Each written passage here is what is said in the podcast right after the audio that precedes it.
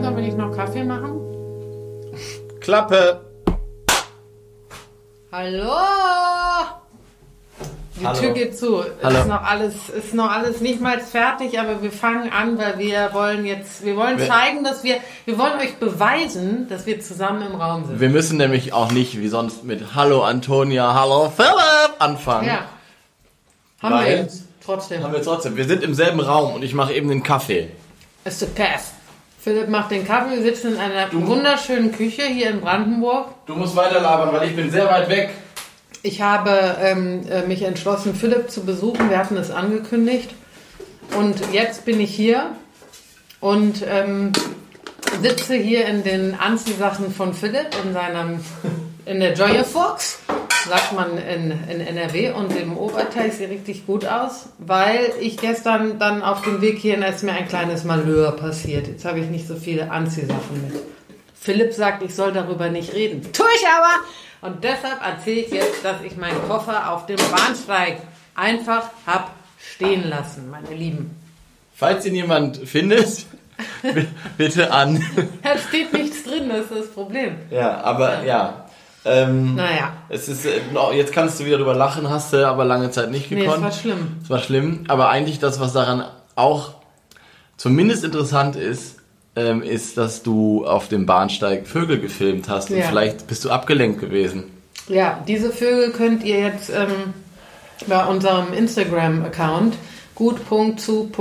gut.zu.vögeln.podcast könnt ihr euch das angucken. Diese ähm, beiden kleinen Stories, so nennt man die ja, über Stare, die ich am Bahnhof gedreht habe, waren, ich würde mal sagen, zwei Sekunden, bevor ich dann in die Bahn eingestiegen bin und den Koffer habe einfach stehen lassen.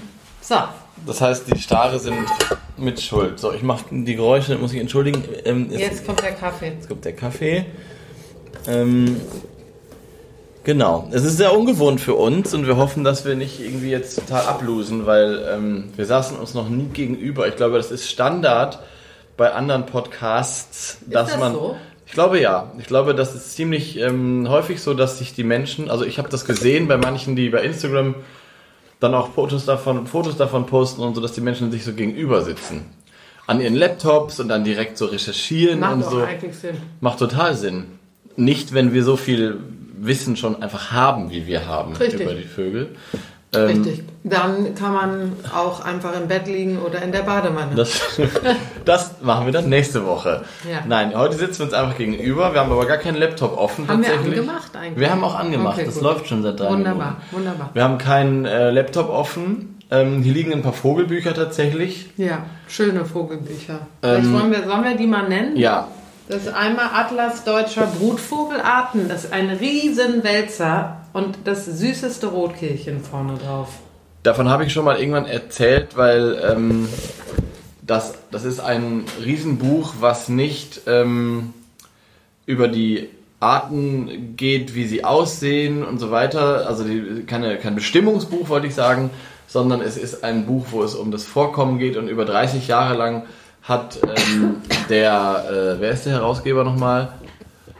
Stiftung Vogelmonitoring Deutschland und dem Dachverband Deutscher Avifaunisten Münster. Genau, das ist also sozusagen ein riesiges wissenschaftliches Werk, weil 30 Jahre lang wurde erhoben, ähm, wurden die Bestände erhoben und deswegen ist in Ja. diesem Buch sind ganz detaillierte Karten, wo die Vögel noch in welchen ähm, Beständen leben und wo sie abgenommen haben, zugenommen haben etc. pp. Also es ist ein, eine Fachliteratur, die hier liegt. Und wir können das ja gleich mal abfotografieren und in die Story Ja, reinmachen, weil das das, ist so ein schöner Cover, also Ja. schönes Cover. Ja. Hattest du noch eine Tasse eigentlich? Ich hatte eine Tasse, die habe ich dahingestellt. Jetzt stehe ich mal kurz auf. Ja. Das kannst du ja mal vor. Ja. Und dann liegt hier das Buch Die Vögel Europas von John Gould. Und das ist ein, das habe ich noch gar nicht so lange, aber das musste ich mir kaufen, weil es ähm, so schöne Zeichnungen hat. Und diese Zeichnungen sind sogar Originalzeichnungen. Also ich schlage gerade auf und sehe John Gould. Das ist ein alter Biologe und einer der größten Ornithologen aus Großbritannien, eine große Birding-Nation, die Briten. Die größte, oder? Ich glaube auch die größte. Und schenk dir mal selber den Kaffee ein, bitte, Ja. weil ich äh, kann nichts gleichzeitig tatsächlich. Es ist gerade schon sehr anstrengend hier reden und lesen und atmen. Ähm, Genau, und John Gold ist einer, ein sehr, sehr äh, bekannter ähm, Ornithologe, ähm, ich weiß gar nicht, im 19. Jahrhundert hat er gelebt und der hat, war einer der ersten, der sozusagen die Vögel nicht einfach nur gezeichnet hat, sondern er hat sie gezeichnet immer in einem in, in ihrem Habitat, also noch mit so einer Zusatzinfo dazu. Also man sieht zum Beispiel, ich habe gerade einfach mal aufgeschlagen, der Baumfalke, Falco suboeto, das ist sozusagen der kleine Bruder vom Turmfalken, ein wunderschöner Falke, lebt aber eher in Wäldern und jagt zum Beispiel offenbar große Libellen, weil dieses Bild ist ein wunderschöner Baumfalke, wie er eine Libelle in, in den Krallen hält. In, so. Das ist einer der ersten gewesen, der sozusagen nicht einfach die Vögel gezeichnet hat, sondern immer mehrere, jetzt habe ich den Eisvogel zum Beispiel, wie er ein Fischchen im Schnabel hat, also mehrere Details hinzugefügt hat, ähm, wie die äh, Vögel leben, wo sie brüten manchmal. Also äh, ein ganz tolles Buch. Ähm, John Gold ist der, der lebt schon lange nicht mehr, wie gesagt 19. Jahrhundert. Es sind seine Zeichnungen und äh, mit Texten versehen. Die Vögel Europas. Und vorne drauf ist die Rauchschwalbe. Die Rauchschwalbe. Die wir ja heute behandeln. Die wir heute behandeln. Nachdem wir, äh, aber müssen wir noch ein bisschen erzählen, was wir, wir gesehen haben. Wir müssen morgen ne? Report machen, ja. beziehungsweise auch einen gestern Abend Report vielleicht. Richtig, wir haben viel erlebt. Zum ersten Mal zusammen. Das finde ich jetzt wirklich wichtig, dass wir, wir das erzählen. Das und wir haben sogar, können wir gleich nochmal zu kommen, wir haben sogar Rauchschwalben gesehen, was man ja Mitte September gar nicht mehr so vermuten ja. ähm, könnte. Aber dazu. Kann man die unterscheiden, wenn die fliegen, oder woher wusste der oder ihr, dass das Rauchschwalben waren?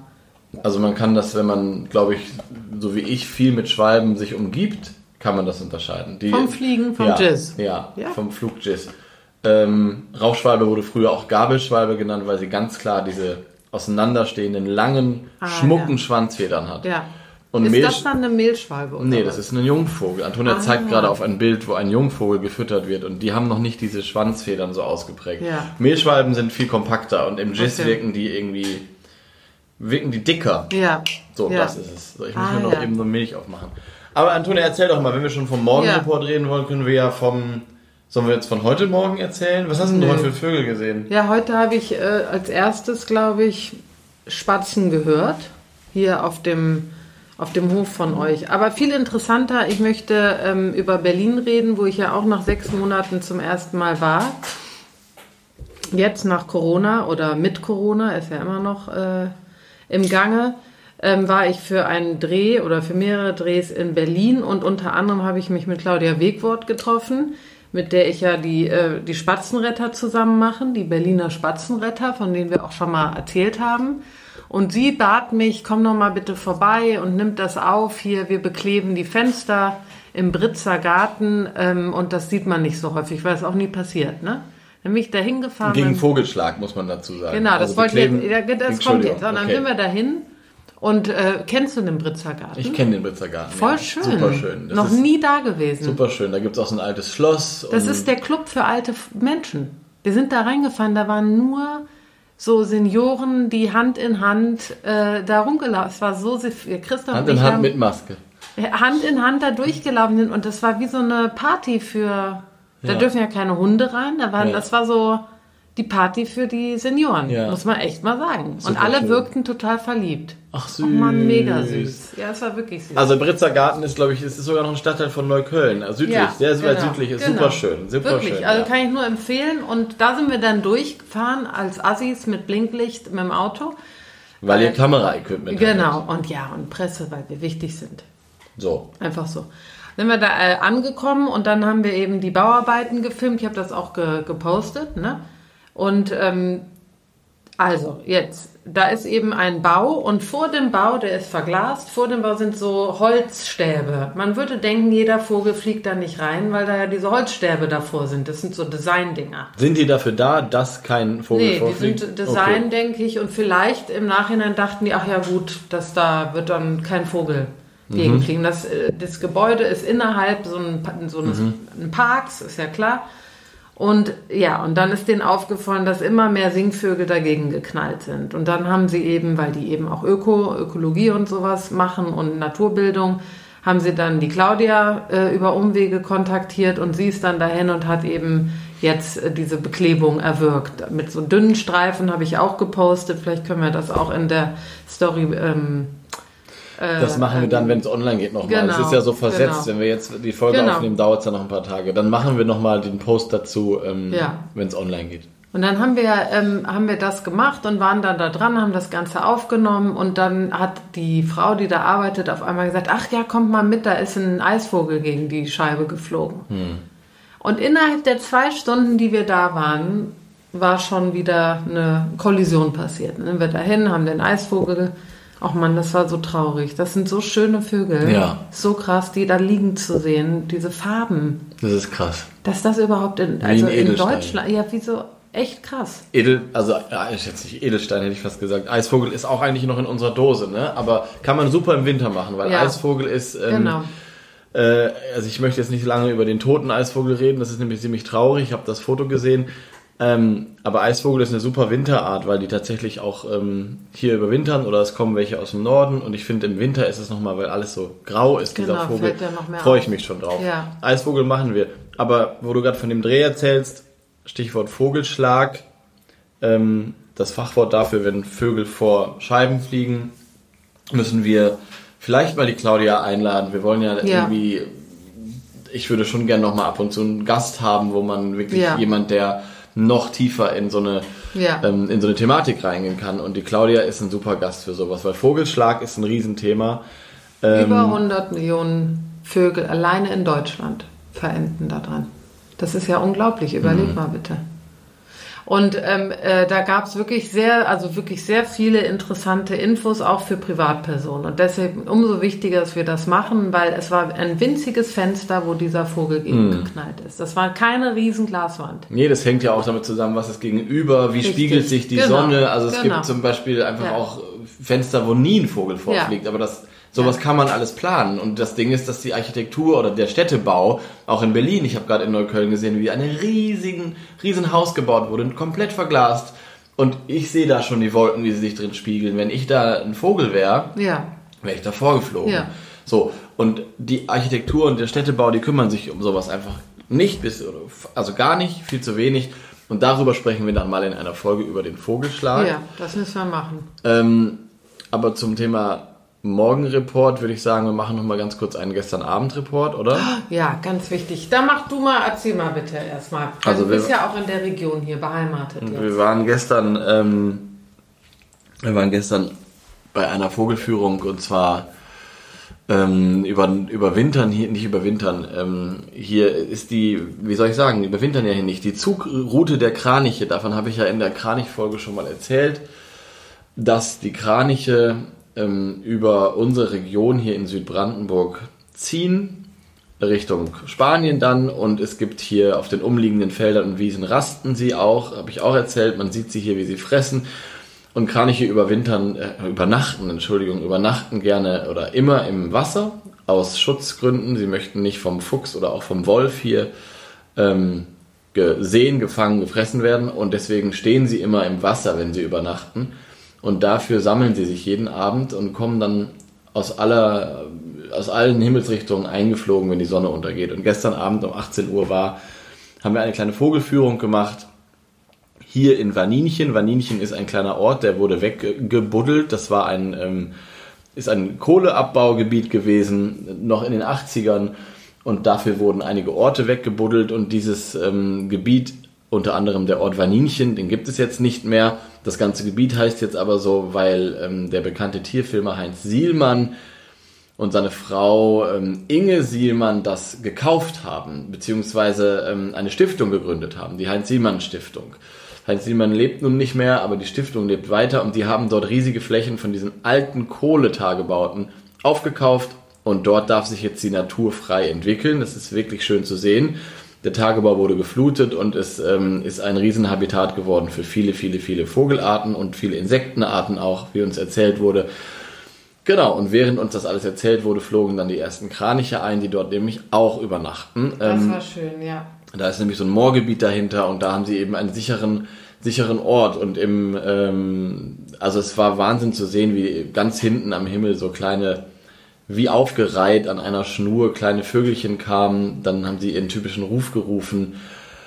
Genau, und es waren jetzt nicht so endlos viele, aber meine Erfahrung auch aus Linum und anderen Gebieten sagt, dass so Mitte Oktober eigentlich noch besser ist. Und es ist so schön, die wirklich zu sehen, weil ich habe ja, wir haben ja drüber geredet, aber ich hatte die lange nicht mehr fliegen sehen. Da ist mir auch nochmal bewusst geworden, warum alle so gerne Kraniche beobachten, weil die so schön in der Luft sind, Ja. wenn die fliegen, ne? Ja, die sind einfach auch riesig. Also die Ja. sind noch mal, Das stimmt, die sind die sind, riesig, glaube ich, ja. das glaubt man gar nicht, wenn man die so in Vogelbüchern und so sieht, aber ich glaube, die sind doppelt so groß wie so ein Fischreiher oder Ja. so. Und das Also, ist ja schon ja. auch viel größer als ein Storch. Ja. Und das wird einem dann bewusst. Wir hatten auch Ferngläser, der nette Ornithologe, der Ranger, der die Führung gemacht hat, Ja. ähm, hat Ferngläser verteilt, was auch cool war, weil ich irgendwie, ich habe kein gutes Fernglas, das ist meine nächste große Investition. Aber da kann man ja auch, äh, wie beim Autokauf, keine Ahnung, da gibt's ja, man, wenn man keine Ahnung hat, dann Nee. weiß man nicht, wo man anfangen soll. Nee. Wir haben uns gestern aber beraten lassen und jetzt werden wir, also ich Ja. werde mir auf jeden Fall bald eins holen, weil ich wieder Müssen gemerkt wir. habe, Ja. selbst wenn man jetzt nicht jedes Wochenende Börden geht, aber es ist schon echt, also es war geil, die einfach so nah zu sehen durch Ja. ein Fernglas. Total. Und, ähm, genau, oder ich habe ja auch zum Beispiel bei uns im Garten den Pirol, den man immer nur hört. Und ich glaube, wenn ich ein Fernglas hätte und mich mal eine Stunde hinsetzen Ja. würde, würde ich ihn auch sehen. Ja, das sollte man machen. Ja, auf jeden ich. Fall. Also wenn wir, so, so viel wie wir uns damit beschäftigen, wäre ein gutes Fernglas nicht schlecht. Ja. Muss man ganz klar sagen. Habe ich gestern auch echt gesehen. Also jemand, der die Ahnung hat und äh, Lust hat, kann uns auch gerne schreiben. Also ähm, mit einer auch ein ne? Fernglas-Empfehlung. Ja. Genau, ich, ähm, genau so. Also, ähm, weil man kann, falls ihr euch jetzt wundert, hä, wieso Fernglas, was ist denn daran so schwierig? Also so ganz normal ist 1000 Euro ist kein Problem bei einem Fernglas. Und der, der Ornithologe, der das gestern geleitet hat, hatte so ein kleines Fernglas, das sah nicht besonders aus, hat zweieinhalbtausend Euro gekostet. Ja. So, deswegen, also man kann natürlich auch eins für 400 kaufen, aber Die auch, der eine hat uns das ja an, gezeigt, dieses, Mhm. ähm, dass ich glaube, ab 300 kriegst du auch ein gutes. Also ich glaube, das ist dann schon ein gutes Fernglas. Ja. Aber ich meine, der ist ja ein Arbeitsutensil von dem. Ja. Ne? Der, das, wahrscheinlich hat das auch die Arbeit bezahlt, dass der eben einfach. Ja, oder ich glaube auch, dass die auch lange halten. Also die werden halt, wenn es nicht runterfällt, wie auch immer, oder wie so eine gute Kamera, da geht's ja viel auch um Ja. die Linse, die da drin ist. Also Ja. und die hält einfach für immer quasi. Und deswegen ist es, glaube ich, so, wenn du das beruflich machst, einmal eine Investition und dann, äh, der kann es bestimmt von der Steuer absetzen. Also bestimmt hat sie. Das denke die, ich auch. ähm, die Siemann-Stiftung. Genau. Ja. Und äh, was ja auch klar ist, also jeder Ornithologe, der wirklich arbeiten muss und arbeitet, braucht ein gutes Fernglas. Der hat mir übrigens, der Mike, ein Freund von mir, erzählt, dass Swarovski Ja. Ferngläser auch macht. Ja. Da müssen wir vielleicht mal, wir haben ja überlegt, dass man jetzt hier so mal richtig, richtig Kohle scheffelt. Da könnte man doch mal Swarovski anfragen, ob die nicht gut zu vögeln, ob die nicht Bock haben. Ich glaube, wir passen gut in deren Portfolio. Ich glaube, ich glaube nicht. Nee. Nee, ich glaube nicht. Ich habe tatsächlich, ähm, ich habe sogar einen Katalog hier liegen von Swarovski, Hm? ja, mit, mit, den, mit den Ferngläsern. Ich habe noch nicht reingeguckt. Können wir nachher mal Überleg machen. mal bitte, haben die nicht einen schlechter, haben die nicht so einen schlechten Ruf, weil die irgendwie in Afrika irgendwelche Nee. Bestimmt irgendwelche Diamanten, Ja, ähm, genau. weiß ich nicht. Wollen wir jetzt hier Wir nicht, willst du nicht. Wir Nee, aber Swarovski, nicht Swarovski macht total die, ähm, macht schon mit so, äh, mit Bördern. Bei Instagram habe ich gesehen. Werbung. Kann ich dir zeigen. Ja, okay, gut. Dann müssen wir, da werden wir uns nochmal ganz gemütlich drüber unterhalten. Wir wollen ja jetzt auch hier nicht hier, wir sind ja nicht käuflich, wir wollen jetzt keine, Wir sind Fernglas- nicht käuflich. keine Fernglaswerbung machen. Ähm, was gestern auch dann noch dort rumgeflogen ist, was mich sehr gefreut hat und gewundert hat, war ein Schwarm neben vielen Staren, ähm, ein Schwarm ähm, Schwalben, Rauchschwalben. Stimmt, stimmt. Und ja, da ja. bin ich ja so ein bisschen, dachte ich so, hä, weil ähm, bei uns am Hof sind die wirklich schon weg, schon länger. Man kann ja fast die Uhr danach stellen, der 8. September, ich habe es auch noch schon mal gesagt, aber ich finde es so schön, den Spruch meiner katholischen Oma, an Maria Geburt ziehen die Schwalben furt. Und äh, Maria Geburt ist dann katholischer Feiertag am 8. September und es stimmt eigentlich plus minus immer. Also das ist, wird dann auf einen Schlag leider ähm, sehr, sehr ähm, still am Himmel, weil das war so das letzte große Zwitschern. Ja, Und deswegen habe ich mich gestern gewundert, dass dort auf einmal wieder Schwalben flogen. Und es waren sogar viele dann immer mal wieder, Rauchschwalben. Und er hat uns erzählt, dass die tatsächlich ähm, da im Schilf übernachten. Auch. aber ich habe, was ich nicht verstanden habe, waren das jetzt Ziehende oder waren das noch welche, die sich hier gesammelt haben? Also das kon konnte er natürlich nicht sehen. Ähm, aber ich kann mir vorstellen, vielleicht auch teils, teils, aber man muss sich ja vorstellen, Rauchschwalben zum Beispiel, um die geht es ja heute primär, leben ja auch in Schweden oder in Skandinavien. So. Und Vögel, die dort jetzt irgendwie Anfang September losfliegen, die ziehen jetzt hier durch und suchen sich natürlich auch Ecken, wo man gut pennen kann, wie zum Beispiel, also sicher pennen Ja, kann, wie ja. zum Beispiel so Schilfgürtel an dem, an dem äh, Schutzgebiet, wo wir gestern waren. Deswegen kann es auch gut sein, dass die aus Skandinavien kamen und durchgezogen sind, weil es war schon auffällig, dass die in so einem Schwarm waren, Ja. finde ich. Es war schon, ähm, Und die ziehen dann im Schwarm. die ziehen in Ja, Familienverbund auch, Ja. habe ich gehört. Also dass, dass äh, Schwalbenkolonien, wie, wie bei uns hier am Hof auch, die sind, bei uns waren die auf einen Schlag weg. Also es war jetzt nicht so, dass erst zwei oder drei, die waren auf einen Schlag weg. Das heißt, dieser Familienverbund, so nennt man das dann, auch ganz süß, oft mit Tante, Onkel und so weiter, die brüten ja auch zusammen, nebeneinander oft, habe ich ja auch schon viele Bilder gemacht. Aber auch die, vor allem Mehlschwalben sind ja so Koloniebrüter, Rauchschwalben nicht ganz so eng aneinander, aber doch im selben Stall gerne. Ja. Und die ziehen angeblich auch gemeinsam weg. Genau. Okay. Was, was ich irgendwie ganz niedlich finde. Wir haben ja heute, weil wir jetzt hier bei dir sitzen, das Paré-Buch nicht äh, zur Hand, sonst könnte man da jetzt vorlesen. Haben wir nett. Ich finde es nicht. Ich weiß nicht, wo es ist. Ähm, ist nicht so schlimm. Wir erzählen jetzt mal, wie der Vogel aussieht. Ähm, für die, die nicht, weil ich zum Beispiel Rauchschwalbe und Mehlschwalbe nicht genau äh, vor, vom Auge hatte, genau wie die aussehen. Lass uns doch mal die, die Rauchschwalbe erklären. Also du hast ja schon gesagt, diese, diese Form. Und ich glaube, die Rauchschwalbe hat wirklich diese typische Tattoo-Form, die man immer sieht, wenn man irgendjemanden vor sich hat, der sich eine Schwalbe wieder hat stechen lassen. Das stimmt. Weil, vielleicht zum Hintergrund, viele lassen sich ja als Tattoo äh, ähm, einen Vogel in Form von einer Schwalbe stechen. ja, wobei ich sagen muss, das ist Die wahrscheinlich Silhouette. eher so 90er, oder? So Nullerjahre. Macht das noch jemand? So Schwalben? Ich habe gestern... Und Kirschen vielleicht in Friedrichshain. Ach, du hast gestern. Ich habe mir gestern Ah. eine...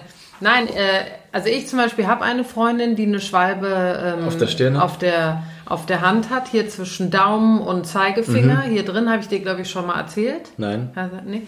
die, die hat das durchaus in den 90ern gemacht. Ja, ich Da glaube hast du aber- recht. Ich glaube, das macht jetzt keiner mehr. Ja, aber jetzt auf jeden Fall haben viele diese Silhouette sich stechen lassen. Das genau. kann man sagen. Genau, eine So. Schwalbe, da ist oft auch nicht ganz klar welche, aber was oft ist, und eine Schwalbe hat oft so einen sehr gegabelten Schwanz, auf jeden Fall in der Ja. Illustration, auch dann beim Tattoo zum Beispiel. Ja, Ähm, also quasi ein normaler Schwanz hinten Mhm. und dann gehen so die so Schmuckfedern nennt man die, die Ja. eigentlich keine Funktion haben, die nur hübsch sind. Das kennt man von so Paradiesvögeln auch, die so so buschige Federn haben, die eigentlich nichts können, außer schön zu sein. Ja. Die sind beim Männchen übrigens auch länger als beim Weibchen bei den Rauchschwalben. Mhm. Und die sind eben äh, charakteristisch für Rauchschwalben im Flug, wenn man sie da erkennen will, ganz klar. Und die sind auch oft auf diesen Tattoo-Schwalben, weil es irgendwie so das den Vogel noch klarer zu einer Schwalbe macht. ja und, Nee. und, und ich weiß gar nicht, ob es nur, ob es das ist, weil es dann mehr eine, wie eine Schwalbe aussieht oder einfach, weil es eine schöne Silhouette ist. Ja, und besonders und einzigartig und ein bisschen verspielter. Genau.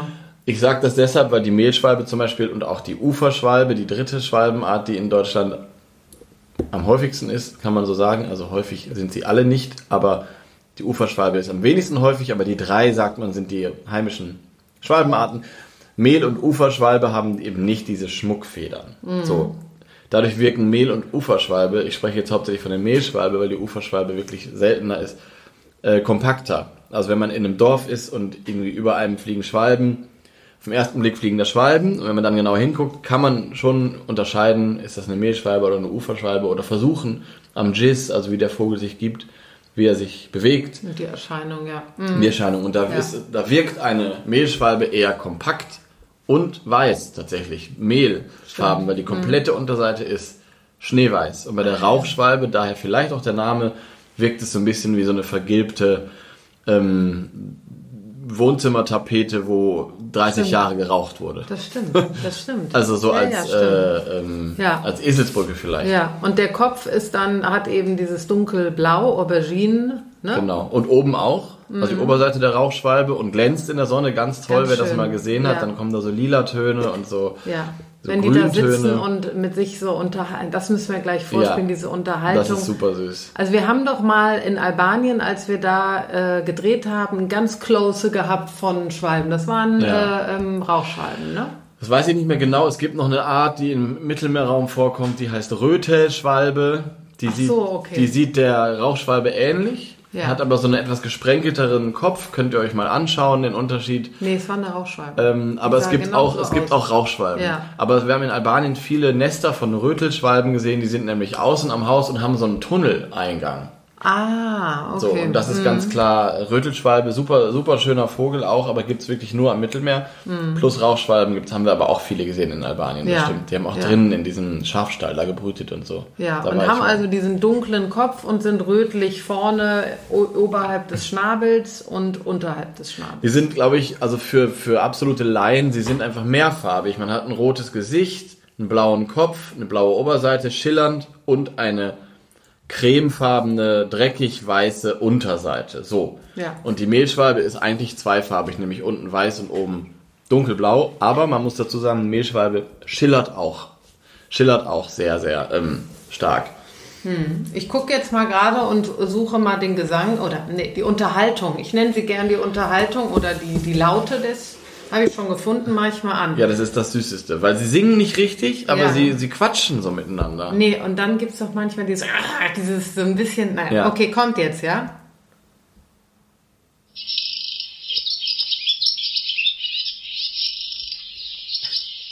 So süß. Das meine ich.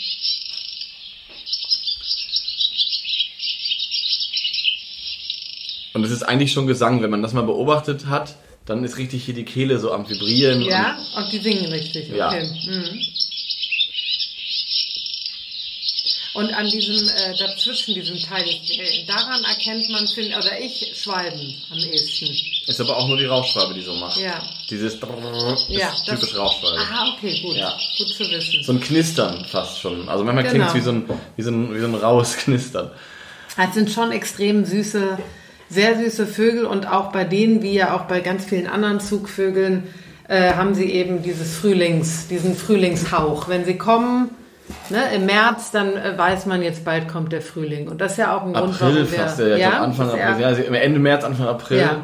Deswegen sind wir eigentlich auch so spät dran mit der Schwalbe. Deswegen habe ich erst gedacht, oh, umso mehr habe ich mich gefreut, dass wir gestern noch welche gesehen haben. Ja, Also, wir ähm, sind nicht, wir nee. sind zu spät, aber gerade noch ja, die Kurve. weil vielleicht. ich habe ja schon oft im Morgenreport hier von unseren Schwalben erzählt. Das muss ich jetzt nicht nochmal machen. Aber Doch, ich finde, ich finde schon, ich finde schon, ist wichtig, dass du einmal erzählst, dass wir einmal erzählen, wie die brüten und was ja, genau. wichtig ist für Nein, das das, Brüten, das oder? mache ich auf jeden Ja, Fall, aber ja. ich muss jetzt nicht nochmal erzählen, also nochmal alles erzählen, ich, ähm, weil ich auch so oft schon erzählt habe, jetzt mache ich es doch, dass diese Schwalbe, mit der verbinde ich wahnsinnig viel, weil seit wir hier auf dem Land wohnen tatsächlich in, in Brandenburg, weil sie hier einfach noch vorkommt und weil sie ein Vogel ist, der mit einem lebt. Und da kann ich jetzt Ja. Mehl und Rauchschwalbe zusammen in einen Topf werfen.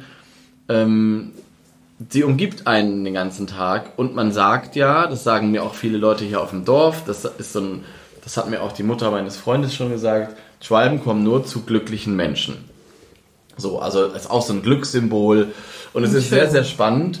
Mir wurde auch mal von irgendeinem Ornithologen gesagt, dass Schwalben zum Beispiel, obwohl sie ja an Gebäuden oder, also Mehlschwalbe an Gebäuden brütet, komme ich gleich zu, Rauchschwalbe in Gebäuden, dass sie nicht in Ruinen brüten. Also es gibt ja leerstehende Gebäude, das ist ja perfekt eigentlich für die.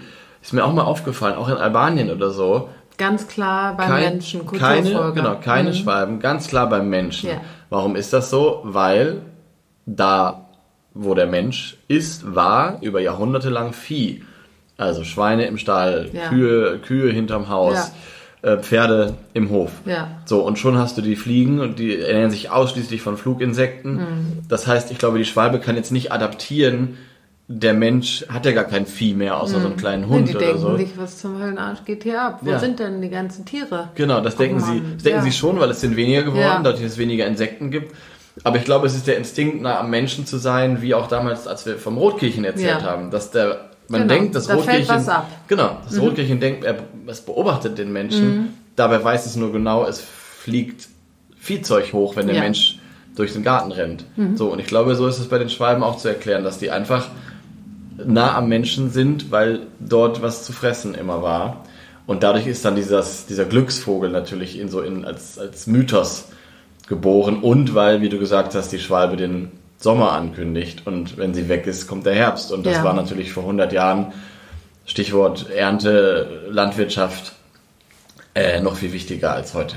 Und ich glaube, wenn ich, ich habe, ich versuche die ganze Zeit zu überlegen, warum Schwalben äh, von so vielen Menschen die Lieblingsvögel sind. Also man kann schon sagen, die meisten unterscheiden dann Mauersegler nicht von Schwalben, aber sagen wir mal, die sagen dann Schwalben. Die äh, Frieda war ja auch hier in der Sendung, hat uns besucht und hat ja auch Schwalben als ihre Lieblingsvögel an. Und ich frage mich, warum das so ist. Und ich glaube, ähm, es hat wirklich äh, auch zum einen mit diesem, äh, mit, diesem, mit diesem Flug zu tun und sie kommen eben äh, kurz vor der schönen Jahreszeit oder der sonnigen Jahreszeit rüber. Ähm, aber ich glaube, es hat auch so ein bisschen äh, mit diesem, äh, ja, es hört sich jetzt total doof an, aber ich glaube, Schwalbe ist auch so ein, hat auch so ein Freiheits, wieder Klar. so ein, so ein ne, die Freiheit und Glück und ungebunden sein und glaube, neue Beginnings, so Ich neue. glaube, diese Freiheit, äh, vor Ja. allem, also weil wer sich einmal wirklich hingesetzt hat und auf dem Dorf ist, auf dem Land ist, in Berlin zum Beispiel oder in Köln wird es wahrscheinlich schwieriger, aber gibt's auch übrigens, also sehr, sehr wenige, aber Mhm. es gibt äh, Schwalben. Ähm, ich spreche jetzt mal von auf dem Land, irgendwo in Brandenburg, wer sich mal hingesetzt hat und die beobachtet hat, so wie ich ungefähr jeden Tag. Ähm, die fliegen einfach ganz anders als ein Spatz zum Beispiel. Ja, ja. Also die strahlen viel mehr dieses Freiheitsgefühl aus, weil Ja. das einfach Flugkünstler sind. Die können, die fangen ja komplett ihr Fressen in der Luft. Ähm, die sind nicht ganz, die haben nicht so ganz so kleine Mikrofüßchen wie der Mauersegler. So, also die sind schon äh, öfter am, am Boden, sag Ja. ich mal. Aber die trinken auch, wenn man das mal sieht, die fliegen ganz flach übers Wasser und trinken dann ähm, das Wasser mit einem offenen Schnabel. Und deswegen ist das noch mehr Freiheit, weil die so. Oder die Rauchschwalbe bei uns im Stall, da ist ein ganz kleines Fensterchen und die fliegt ganz hoch oben am Himmel. Man kann es genau beobachten, fängt irgendwas, lässt sich fallen, wirklich. Die legt die Flügel an, lässt sich komplett fallen aus 10 Metern, 20 Metern, bremst vor diesem Mini-Fenster ab, das kaum größer ist als es in der DIN A4-Seite. Ja. Mit einem Karacho fliegt die in, dieses, in diesen Stall rein, zu ihrem Nest. Ja. Und äh, man fragt sich, also jeder andere Vogel, so ein Spatz, so eine Taube, wäre dämlich davor geflogen. Ja. Deswegen strahlt die diese Freiheit so aus, weil sie einfach, ähm, ja, weil sie so frei, weil sie einfach so Ein wendig, ja, weil ein sie so, so wendig Ja. ist, glaube ich. Ja, ja, Und deswegen absolut. wollen alle auch einen Schwalbe als Tattoo, jedenfalls in Berlin-Friedrichshain in den 90ern. Ja. Wahrscheinlich. Ja, Keine Ahnung, ich verbinde Freiheit. das damit. Die Freiheit. Wir hatten ja auch einen Vorfall hier, ähm, äh, als der Podcast schon lief, von dieser einen Frau, die uns gepostet hat. Das war auch eine, ähm, äh, eine Rauchschwalbe, die in der Spree, hat sie in der Spree gefunden. Kannst du dich dran erinnern? Mhm.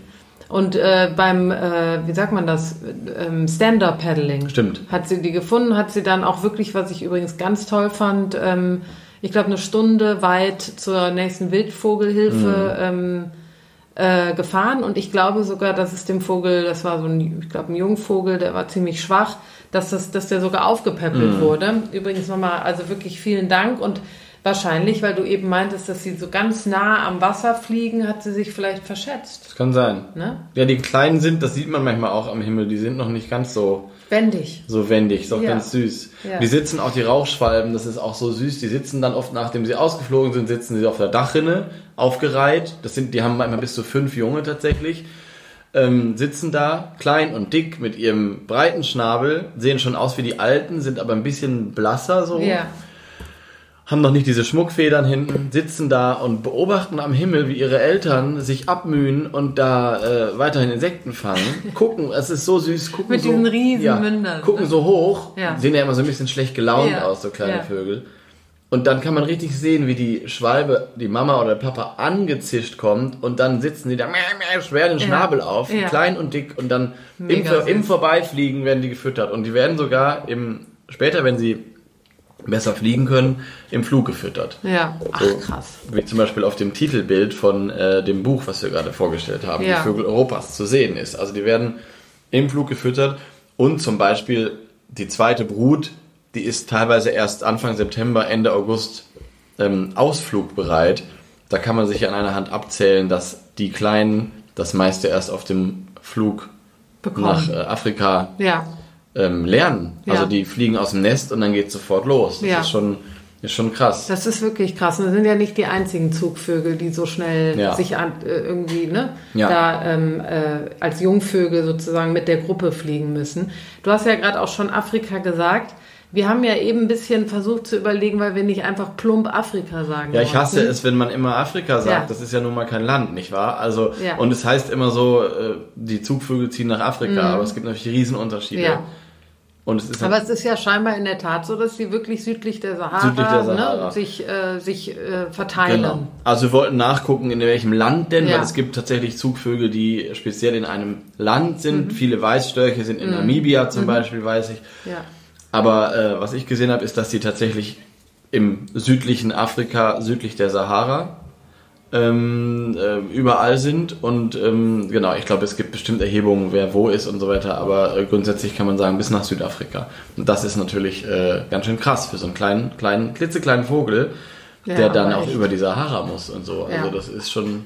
Und da sind ja Schwalben auch wirklich äh, ähm, äh, Langzügler. Also das heißt, sie fliegen ja auch am Stück sehr, sehr weite Strecken. Auf jeden Fall welche, die so unwirtlich sind wie die Ja. Sahara. Ja. Das ist sowas, wo dann in einem Tag durchgezogen wird. Vorher ist so ein bisschen äh, mit dem Nahrungsangebot. Das kann Mhm. gut sein, dass die Rauchschwalben jetzt, unsere hier von vor zwei Wochen, chillen jetzt vielleicht gerade an der Côte d'Azur oder Ja. so. Also in Ja. Cannes oder in Nizza und hängen da so ein bisschen ab Nee, bei den da ab. Franzosen. Aber nee, wirklich. Also es ist so ein bisschen auch. Ich habe als Kind immer gedacht, Zugvögel, wie krass, die fliegen hier am 15. September los Ja. und sind vier Tage später in Namibia. Und das ist natürlich Quatsch, weil äh, die machen schon Stationen. Und es gibt Phasen, wo sie sehr viel fliegen. Es gibt auch Ja. Arten, die sehr schnell durchfliegen. Aber es gibt auch welche, wie zum Beispiel auch Störche, sieht man ja auch ganz viele, wie sie am Bosporus oder in Spanien Mhm. Noch verweilen und sich zu noch größeren Gruppen ja, zusammenschließen ja. und so. Und erstmal noch was essen etc. Ja, genau. etc. Ich hatte aber eben noch, ich, was ich noch wichtig finde, ist jetzt, ähm, weil äh, ja, wir sind ja in Deutschland, reden auch Deutsch, also vielleicht was wir machen können hier vor Ort, ähm, um, äh, um so einem Kaffee? Ein Kaffee? Nee, ich habe noch, danke. Ähm, um, den, um den Vögeln so ein bisschen unter die Arme zu greifen, weil auch die, äh, auch die Rauchschwalben haben es ja immer schwerer äh, in Deutschland und da gibt es ja gute Beispiele und wir haben ja uns auch gestern schon drüber unterhalten, im Privaten sozusagen, was man da machen kann. Du hast ja auch äh, im Sommer auch schon mal erzählt. Musst du jetzt noch mal, musst das jetzt noch mal äh, sagen, Philipp, weil das Ja. ist wichtig. Nee, weil es ist jetzt ja auch die Folge über die Schwalbe und Ja. ich habe es da leider in jeder anderen Folge erzählt, noch nicht in der, ne, so. Ähm, genau, erstmal glaube ich nochmal zurück dazu, wie Mehl- und Rauchschwalben unterschiedlich brüten. Ähm, ich weiß da so viel drüber, muss ich ganz ehrlich sagen, weil wir sie hier jetzt haben. Antonia ist in Köln am Stadtgarten, da hat sie Halsbandsittiche, Nee. da Ja, hat genau. sie äh, andere Arten. Es gibt Arten wie Stieglitze, wo wir uns dann doppeln, wo ich die habe und die auch Antonia hat. Aber bei den Schwalben muss man ganz klar sagen, es sind keine Stadtvögel, also keine Großstadtvögel. Deswegen kann ich da jetzt auch so viel zu sagen. Und zwar, ähm, die Mehlschwalbe brütet außen am Haus, immer. Also es sind Nester, die außen ans Haus geklebt werden, gerne oben am Übergang zum Dach. Es Mhm. muss so ein bisschen überstehen. Oder in so äh, unter Brücken, wo also quasi, es ist offen, aber, aber sicher. Ja. So, sieht man auch oft. Ich war zum Beispiel in Königstein, das ist im Elbsandsteingebirge äh, an der Elbe. Da ist so eine Eisenbahntrasse an der Elbe entlang. Und an der Seite der Elbe auf 100 Metern, ich würde sagen, hunderte Paare. Also Ach, wirklich kleben an der Brücke. Das ist Ja. total schön. Ja. Direkter Zugang zum Wasser, da ist Ja, die Elbe. perfekt. Alles voller Insekten. Also ist super für die. Ähm, genau. Mehlschwalbe außen am Gebäude, Rauchschwalbe immer im Gebäude. Ähm, gerne so alte Schuppen, äh, früher die Viehställe halt. Mhm. Das war das ganz typisch. Man unten hat unten die, die äh, Buchten, wo die Schweine gewohnt haben. Darüber waren immer die, Ja. die Rauchschwalbennester. Ja. Und die Rauchschwalbennester sind so halb offen. Das sind wie so kleine Schälchen, die oben offen sind. Ähm, und die Mehlschwalbennester sind geschlossen mit einem kleinen Einflugloch. Daran kann man es auch unterscheiden. Mhm. Ja. So. Ähm, bei uns am Hof leben beide. Im Stall leben die Rauchschwalben. Ähm, die Mehlschwalben leben an der Tordurchfahrt, wo man so ein, reingeht in den Hof. Und es waren ja sehr trockene Sommer, die letzten beiden. Und auch der diesjährige war jetzt nicht so wahnsinnig feucht. Und ähm, wir hatten Baufahrzeuge auf dem Hof und deswegen ähm, gab es hier so ähm, Spuren, Fahrspuren von denen. Und die haben sich natürlich, wenn ein halbes Jahr lang Baufahrzeuge auf dem Hof fahren, haben die sich so reingefressen. Und hat es irgendwann mal geregnet, habe ich gesehen, dass da eine Pfütze entsteht. Das war beim März, da war noch keine Schwalbe da. So, und dann kamen die Schwalben und ich habe mich gefreut, habe gehofft, die bauen auch neue Nester ähm, oder noch mehr Nester, die Mehlschwalben. Aber es ist nichts passiert. Die sind zu den Nachbarn hin, wo mehr alte Nester, mehr alte Nester waren und bei uns nicht. Wir hatten aber auch nicht so viele alte Nester. Ich glaube, es waren nur so drei, vier Mehlschwalbennester. Und dann ist mir diese Pfütze wieder eingefallen, habe ich da einfach ein paar Kannen Wasser reingegossen und nach ungelogen zehn Minuten war alles voll mit Schwalben. Alles voll. Ja. Ähm, die sehen aus von oben wahrscheinlich die Spiegelung. Ja. Also kann ich mir vorstellen, das, äh, so. Und es waren bestimmt 40 Schwalben, also Rauch- und Mehlschwalben durcheinander an diesem Wasserloch. Ähm, und zwar offenbar das halbe Dorf, weil es haben nicht 40 Mehl- und Rauchschwalben bei uns dann genistet, ja. sondern die haben, sind von weit weg gekommen. Und die mhm. bauen eben ihr Nest aus Speichel und Erde. Das ist essentiell. Und das bauen sie auch nicht jedes Jahr neu. Die Grundlage bleibt. Das heißt, es ist auch strafbar, die wegzumachen. Die sind super wichtig, mhm. weil dadurch, dass es so trockene Sommer gibt, ist nicht, also es, es gibt nicht so viele Pfützen. Es gibt vor allem auch nicht so viele Feldwege, wo es noch überhaupt Erde gibt. Weil wenn alles geteert und gepflastert ist, dann gibt es einfach gar nicht die Möglichkeit, selbst wenn es regnen würde, würde das nicht entstehen. Ja, Deswegen, und die, auch die Nutztierhaltung haben wir auch gestern gesagt, genau. Landwirtschaft genau. alles nach innen gepackt. Also genau. draußen sind überhaupt keine äh, Überschwemmungen mehr, wie genau. früher mit den mit den äh, Kühen oder Pferden, ja. die draußen standen mit einem, ich sag mal, so einem großen Napf, äh, nicht Napf, wie sag mal, Wasserstelle, was dann Pro, übergeschwappt so, ja. genau. ist. Ne? Genau. Das gibt's ja nicht mehr. Das gibt's alles nicht mehr. Ja. Und ähm, wenn, dann gibt's das irgendwo, aber es ist dann auch zu weit, weil man muss sich vorstellen, so eine kleine Schwalbe kann jetzt auch nicht so einen Haufen Erde im Schnabel ewig transportieren. Ja. Und das hat bei uns so super geklappt.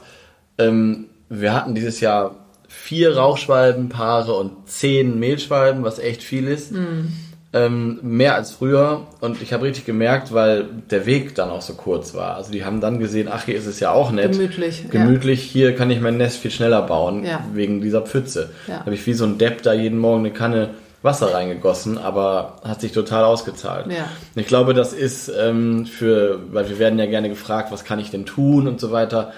Ich glaube, wenn man mitten in Berlin-Kreuzberg wohnt, dann kann man da sehr wenig tun, weil du kannst die Schwalben dadurch nicht anlocken. Die brauchen Gewässer oft in der Nähe, weil dort viele Insekten sind. Ähm, so, da muss man jetzt keine Pfütze auf der Straße machen. Mhm. Wenn man aber irgendwo weiß, es sind Schwalben da oder es waren mal welche da oder es ist potenziell ein, äh, ein Lebensraum für die, da kann man das unterstützend machen. Weil ich habe gesehen, wahrscheinlich hätten die Hälfte der Paare hätten bei uns nicht gebrütet. Die hätten ja. wahrscheinlich einfach, die wären hier gewesen, aber sie hätten vielleicht nicht gebrütet. Sie wären ja. kinderlos geblieben. Ja. Ähm, und dadurch dass ich es da immer so schön nass gemacht habe, haben sie dann gebrütet. Und das ja. ist natürlich echt ein sehr, sehr schönes Erlebnis dieses Jahr gewesen, dass man so sieht, man kann direkt so helfen. Also das ja, und das ist ja jetzt auch keine Riesengeschichte. Nee. Also du äh, gehst ja nicht mal online und bestellst Nist oder Brutkasten, sondern äh, du gehst mit einem Eimerchen Wasser raus und äh, ja, so das ist genau. das ist auf jeden Fall eine Sache, die ähm, so ganz einfach ist und aber niemandem bewusst. Wie gesagt, ja. also ich habe ja auch mit Landwirten, denen war das gar nicht bewusst. Ja. Ne? Und ähm, das andere ist natürlich, gibt es auch äh, mögliche Nistkästen und ähm, äh, Brutkästen, die man kaufen kann online für die äh, verschiedenen Vögel, auch für Schwalben. Und ähm, ich habe das schon häufiger gehört, dass in den verschiedenen Online-Stores und ähm, äh, auch Läden ähm, Nistkästen angeboten werden, die wirklich nicht hilfreich sind oder noch schlimmer sogar schädlich sind. Ja. Das habe ich von der Claudia gehört, ähm, auch leider wohl ähm, bei Umweltverbänden, Naturschutzverbänden, dass die falschen angeboten werden. Und vielleicht, weil wir jetzt bei der Rauchschwalbe sind, lass uns doch mal darüber reden, was wirklich, was war, was wäre denn da wirklich ein guter, ein guter, oder worauf achten wir? Also worauf man achten muss, wenn man auf dem Land lebt, so, ähm, ist tatsächlich, weil die Rauchschwalbe in Gebäuden brütet, am allerliebsten in Gebäuden. Die will bei uns auch immer ins Wohnhaus rein. Ne? Die ist super neugierig, die möchte rein. Und die hat, so als wir hier Baustelle hatten, wirklich Baustelle, da war noch alles offen. Und das fanden die total geil. Wir hatten hier ja. auf der Baustelle zwei. Dachte, mega. Jetzt ja, hier ziehe ich ein. Hier ziehe ich ein. Und vor allem, wir haben zwei alte Ställe, die waren auch offen, aber die wollte unbedingt ähm, in diese Baustelle, weil da den ganzen Tag Bauarbeiter waren. Ja ähm, ist reingeflogen, hat zwei Nester gebaut. Ich habe den Bauarbeitern gesagt, hier, guck mal, tut mir leid, da müsst ihr jetzt leider drum herum. Äh, die waren noch super süß und haben das dann auch gemacht. So. Hm. Aber ähm, Ging dann wirklich nur für letztes Jahr, weil ich kann jetzt, dann, dann halten mich für alle für verrückt, wenn ich jetzt im Schlafzimmer einfach so eine Schwalbe Nee, hätte. Nee, aber ähm, was ich damit sagen will, wenn man so alte Ställe hat oder alte Schuppen oder wie auch immer, ähm, Fenster auf ist immer gut, es sei denn, man lagert da wichtige Dinge, wie auch immer, aber so, Oder Türen. Mhm. genau, genau, einfach, den reicht tatsächlich so DIN A4 großes, wenn es so ein kleines Fenster ist, das reicht denen tatsächlich, wo sie so beschwingt durchfliegen können. Ähm, das auf jeden Fall, weil es Ja. gibt auch viele Leute auf dem Land, die hätten diese Möglichkeiten, aber es muss eben alles akkurat, sauber, ähm, geschlossen sein. Mhm. Da wird kein Stall mehr ähm, geöffnet. Und Nee, ich habe zum. Beispiel, Oder es, wird, äh, es ist offen und dann sehen sie einen Vogel und dann wird es zugemacht. Also Genau. das muss man auch mal klar so sagen. das auch. Ja, weil die sind aber auch natürlich, die Nachbarin hier auf dem Dorf, da sind die in der Waschküche und es ist halt, die sagt zu mir halt auch, sorry, aber ich mache alles auf für die Schwalben. Die wollen immer in die Waschküche, wo sie das Fenster aufmacht, damit es irgendwie äh, nach dem Waschen da nicht die Aber Luft warum? steht. Und gerade in der Waschküche ist halt Kacke, weil die scheißen, das muss man Ja. auch dazu sagen, die scheißen wirklich, wenn die Jungen eine Woche alt sind, geht's los, die halten den Arsch aus dem Nest Mhm. und du hast unten einen riesen Haufen Scheiße. Und ähm, bei uns im Stall sieht's richtig Kacke aus, man kann es nicht anders sagen. Ja. So. Ja. Und wenn ich so eine Oma wäre, die irgendwie äh, ein bisschen spießig, klar, fände ich nicht gut, aber ich würde dann da so ein Brettchen anbringen oder so. Genau. Es gibt so Möglichkeiten. Mhm. Das geht alles, ne? Ähm, weil es fällt den Leuten auch auf, es werden weniger Schwalben, das auf jeden Fall, die sagen mir alle, früher waren es doppelt so viele. Und wenn man mal nach Westdeutschland guckt, wenn man mal ähm, in, in, ja, in westdeutsche Dörfer guckt, Ja. tatsächlich, ähm, da gibt's Ist Äh, auf jeden Fall runtergegangen und sie sind ja auch jetzt auf dieser Vorwarnliste, der roten Liste, habe ich gelesen. Ja. Ähm, ja, also kann man sich ja auch vorstellen, du hast ja auch schon gesagt, sie essen Insekten, dann ist ja auch der Gedankenweg, genau, der Gedankenweg nicht weit, auch die Insekten, das große Insektensterben. Also ich glaube, von jeder Seite haben es die Vögel oder gerade auch Schwalben nicht, nicht, nicht einfach. Nee, nicht einfach, aber zu, Ja. vor allem, weil es. Die sind sehr, sehr, sehr spezialisiert auf diese Fluginsekten. Du Ja. kannst denen nicht irgendwelche Mehlwürmer aus dem Anglerbedarf hinlegen. Ja. Das geht gar nicht. Also, das würden die nicht annehmen. Das können die gar nicht und das würden sie nicht verdauen können. Deswegen ist so, ja, also Vögel füttern im Winter ist auch eine gute Sache, machen wir beide ja auch total wichtig. Ja. Aber damit kann man jetzt nicht sagen, ich tue was für die Vögel, weil es sind immer nur bestimmte Arten, die man dadurch tatsächlich fördert. Ne? Ja. Also das ist bei mir am Futterhaus genauso da. Die Feldsperlinge, die ich habe, die machen sich einen, machen sich einen schönen Winter bei mir. Ja. Aber die, die Lerche auf dem Feld, die immer weniger wird, oder die Schwalbe oder so, die von diesen Insekten abhängig ist, die kann ich gar nicht so unterstützen. Da muss ich wieder einmal das Thema, da muss ich in der Landwirtschaft ähm, was ändern, Gesundheit. Danke. Also so, es muss Ja. einfach, es ist ein zu großes Thema, aber solange kann man schon was tun. Erstens, indem man sich dessen bewusst ist. So, und wenn man einen großen Garten hat, kann man natürlich alles für Insekten tun und so weiter. Und vielleicht sogar mal eine Stalltür offen lassen, aber auch da. Oder ein Fensterchen. Oder ein Fensterchen. Ja. Da ist aber wichtig, dass man sich mal umhört. Gab es hier mal Schwalben? Weil das steigt, das, das steigt, ähm, da steigen die Chancen dann. Also wie Ja. gesagt, du kannst nicht einfach Tür auf und hoffen, da kommt eine Schwalbe. Das glaube ich nicht. Nee, das glaube ich auch nicht. Ja, ich habe jetzt auch mal geguckt, so ähm, wegen, wegen unserer Musik. Ich weiß nicht, ähm, darf ich damit jetzt beginnen schon? Ja. Und äh, also Swallows ähm, im Englischen Schwalbe, äh, dachte ich, ja, da kommt bestimmt viel. Gibt es auch, ähm, aber ich kann jedem nur nochmal ermutigen, der, der Musik macht, da einen schönen Song zu machen. Also was richtig Gutes habe ich nicht gefunden. Das ist doch mal was. Hören wir Ja. hören MusikerInnen zu. Wir wünschen uns Ja. einen richtig schönen Schwalben. Ja, Swallow. Ich Swallow. meine, Swallow wird ja das Wort sehr oft genutzt. Swallow heißt ja nicht nur Schwalbe, sondern auch schlucken. Und ähm, da gibt ja, gibt es Millionen Songs. Swallow the pain. Also nicht nur, Ah. verstehst du, jetzt nicht nur im Sexuellen, sondern auch in den Emotionen.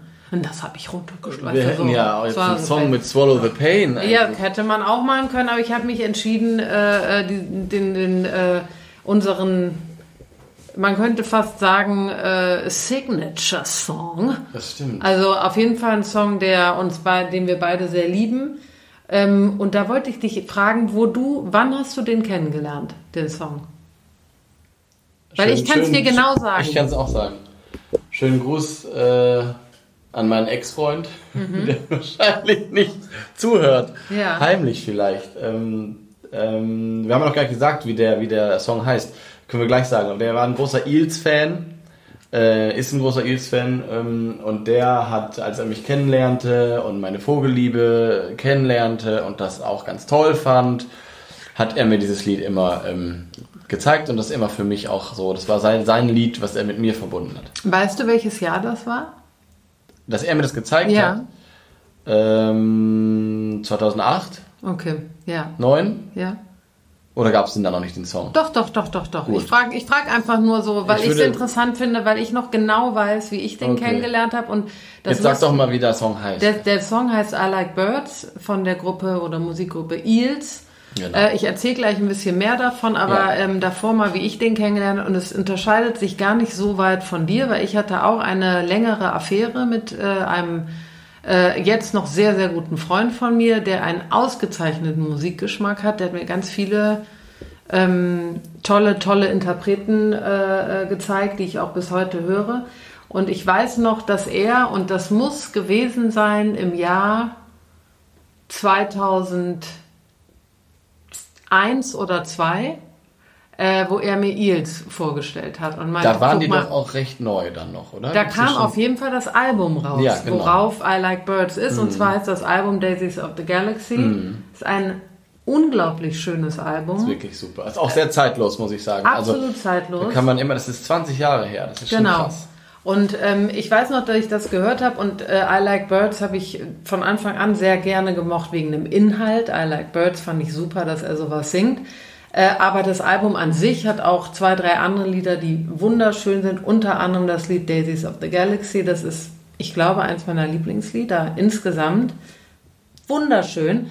Man muss dazu sagen, für alle, die sich jetzt äh, Eels mal anhören wollen, der hat ein enormes Repertoire, hat ganz viele Alben rausgebracht bis heute ähm, und hat auch sehr dunkle Alben Das rausgebracht. ich Also war der- auch mal geschockt, weil ich wollte dann auch mehr hören Ja, ja. und war dann so, boah, nee. Nee, der hat also das Album vor Daisies of the Galaxy, das heißt, ähm, ich komme gerade nicht drauf. So ein komischer Name für ein Album. Ähm, warte mal, äh, genau, Electroshock Blues heißt das Album davor. Und da, jeder, der den ein bisschen kennt, den, äh, den Sänger, der heißt, den kann ich dir mal raus und der heißt Mark Oliver Everett. Und Eels schreibt man übrigens mit Doppel-E, L-S, ne? Also wenn man Genau. das so hört, Genau. nicht, dass jetzt hier, äh, heißt das Aale eigentlich? Ja.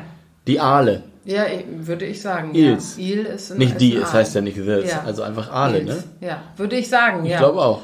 Und ist ja eine Gruppe eigentlich, Ja. aber er Ja. ist wie gesagt der der Singer oder der der ähm, der, der. Frontman, äh, cooler Typ. Und der hatte eben äh, jetzt, um zurückzukommen auf I Like Birds, zwei Jahre davor seine Schwester verloren an einem Suizid. Die Schwester hat sich das Leben genommen und im gleichen Jahr ist die Mutter Krebs, an Krebs erkrankt und auch ein Jahr später daran gestorben. Und Electroshock Blues, das Album davor, ähm, ich glaube, das war nur anderthalb Jahre davor, ist sehr, sehr, sehr dunkel, weil er verarbeitet diesen Verlust ne, von der Schwester, von der Mutter. Auch wunderschönes Album, aber richtig. Also es ist wirklich, ist wirklich, äh, ich sag mal, äh, ja, dun dunkler. Und ähm, Electro äh, und Daisies of the Galaxy kam eben anderthalb Jahre danach.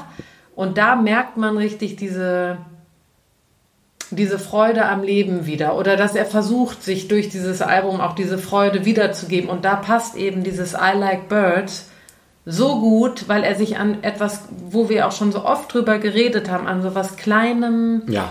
und an was Alltäglichem erfreut. Eigentlich bringt deshalb, hast du auch Signature Song gesagt, bringt das, glaube ich, unsere ganze Vogelliebe und diesen Podcast Ja. und alles, was wir, was man oft nicht in Worte fassen kann, aber du hast es gerade in Worte gefasst, Ja. nämlich dieses kleine, alltägliche, wie einem Glück. das Herz hüpft, wenn man das sieht. Wie, wie mir zum Beispiel das Herz hüpft, wenn ich die ersten Schwalben im Frühjahr Genau. hier wieder fliegen sehe. Genau. Das ist ein Gefühl, das kann ich jedem nur mal wünschen, weil das ist wirklich, ähm, das ist wie verliebt sein so ein bisschen. Ja, das ist das Schönste. Und Genau. ich finde, es ist auch so naheliegend, dass er gerade dieses Lied geschrieben hat nach diesem großen Verlust. Weil Mhm. wenn du suchst nach äh, Schönheit und äh, nicht Schönheit ist das falsche Wort, aber nach etwas, was Sinn macht im Leben und was dich glücklich macht und so, dann passt das eben so gut, dass er das nach dieser tiefen Krise, dieses Album und diese Schönheit, das geht ja durch das ganze Album, diese Schönheit, die sich so öffnet, das hat er da in diese Lieder gefasst. Ja. Und deshalb, ähm, ja, das ist ein toller Song und den spielen wir jetzt. Den oder? spielen wir jetzt noch nicht, weil ich ähm, nicht, dass Beschwerden kommen. Ähm, normalerweise ja, ja. erinnere ich dich jetzt daran, wir Ja. müssen erst den neuen Vogel ziehen. Mm, Ähm, Machen wir nicht. machen wir diesmal nicht. Nein, Machen wir nicht. Nein, Shadows, nein. Ähm, die Dose steht in Köln und da steht sie auch gut. In Köln am Ring, ja. Da steht die Dose, die, die ist so wertvoll, dass Antonia gesagt hat, die nimmt sie nicht mit nach Berlin und auch nicht mit nach Und Brandenburg. Gott sei Dank, sonst wäre sie im. Sonst äh, wäre sie, da schließt sich der Kreis wahrscheinlich im, im Koffer und jemand Genau. hätte dann jetzt so eine Dose mit ähm, Vogelnamen. Würde sich denken, was ist das denn? Ja. So, also lange Rede, kurzer Sinn. Wir ziehen heute keinen neuen Vogel, weil nächste Woche, nächste Mal, nächstes Mal Mhm.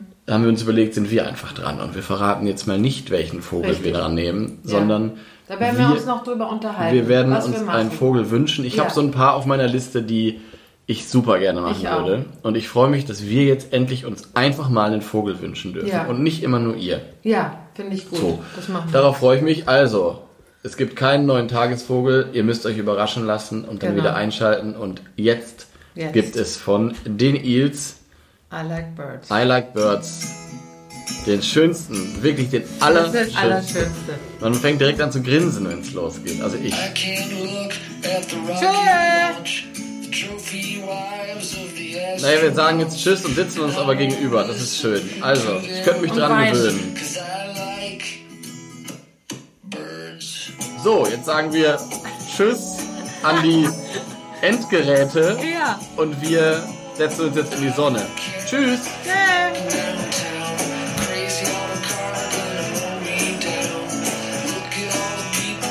Muss tanzen. Antonia, tanzt jetzt! Endlich können wir tanzen!